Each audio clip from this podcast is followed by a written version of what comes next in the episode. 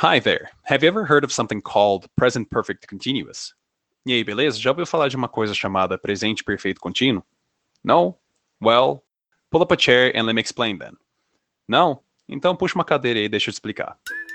Hi guys, this is Teacher Carlos Vale, e esse é inglês em 5 minutos. No episódio de hoje vamos falar sobre Present Perfect Continuous, ou presente perfeito contínuo. Long story short, that's a big fancy name for something very simple. Resumindo, é um nomão chique para alguma coisa bem simples. It's just a way to talk about something that was happening before and continues to happen now. É só uma maneira de falar sobre algo que estava acontecendo antes e continua acontecendo agora. But just like the questions, mas assim como as perguntas, the present perfect continuous is easier to understand following a formula. O presente perfeito contínuo é mais fácil de se entender se seguirmos uma fórmula. The formula is, a fórmula é, personal subject pronoun, pronome pessoal, have or has, verbo ter, been, verbo ser ou estar no imperfeito, verbo com ing no gerúndio e algum contexto. Let's do some examples for you to understand. Vamos fazer alguns exemplos para você entender. Sujeito I, verbo to have conjugado no presente é have, agora o been, agora o verbo com ing, liking, e um contexto the teacher's podcasts lately. Ficando então, I have been liking the teacher's podcasts lately. Isso não quer dizer eu tenho estado gostando dos podcasts do teacher ultimamente.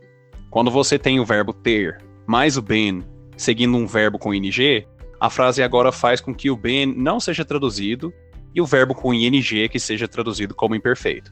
Então, ao invés de eu tenho estado gostando dos podcasts do teacher ultimamente, a tradução correta é eu tenho gostado dos podcasts do Teach ultimamente. See that? Easy peasy. Viu só? Mamão com açúcar. So how about a few more? Então que tal mais algumas? He has been studying every day. Ele tem estudado todos os dias. It has been barking a lot today. Isso tem latido muito hoje. You have been buying many things here. Você tem comprado muitas coisas aqui. We have been traveling regularly. Nós temos viajado regularmente. You have been working too much this month. Você tem trabalhado demais nesse mês.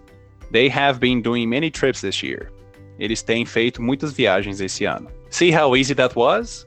Tá vendo como foi fácil? So easy, it's not even half of the 5 minutes for the episode. Tão fácil que não é nem metade dos 5 minutos do episódio. So, how about I use the remainder of the time to ask you some questions? Então, que tal eu usar o restante do tempo para te fazer algumas perguntas? First, questions with where.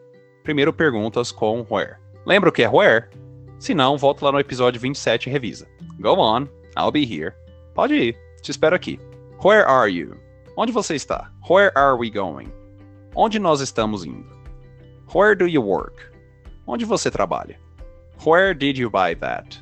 Onde você comprou aquilo? Where did he go to school? Onde ele estudou? Where will she go to college? Onde ela fará faculdade? Where is your stuff? Onde estão suas coisas? Well, that's it. What? You want more? O que? Você quer mais? Ok, let's continue then. Beleza, vamos continuar então. Questions with what? What's your name? Qual o seu nome? Wait a minute. Só uma coisa. What não é o quê? Então de onde você tirou esse qual na tradução? Here's a great example of. Aqui está um excelente exemplo de que você tem que entender o que algo quer dizer entender o que equivale a essa frase na nossa língua, pois às vezes a tradução não se encaixa corretamente. Let's continue. Vamos continuar.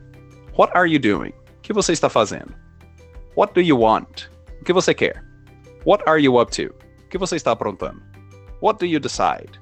O que você decide? What were they doing? O que eles estavam fazendo?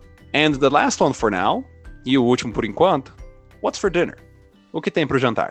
Well, that's it for today, guys. In case you have any questions, send me a DM. Caso tiverem alguma dúvida, me manda um direct. For quick tips daily, para rápidas sugestões diárias, be sure to watch my stories on Instagram. Acompanhe meus stories no Instagram, arroba teachercarlosvalley. A small reminder for you, um pequeno lembrete para você. These podcasts are designed to be a review for my English lesson content. Esses podcasts são para ser uma pequena revisão para o meu conteúdo de aulas de inglês. For the full content, please visit my website at Para o conteúdo na íntegra, visite meu site teachercarlosvale.com. See you on the next episode and thank you. Te vejo no próximo episódio, obrigado. This podcast is brought to you by. Esse podcast é disponibilizado a você por agência diferente. Semelhanças aproximam, diferenças destacam. Seja diferente, arroba agência diferente.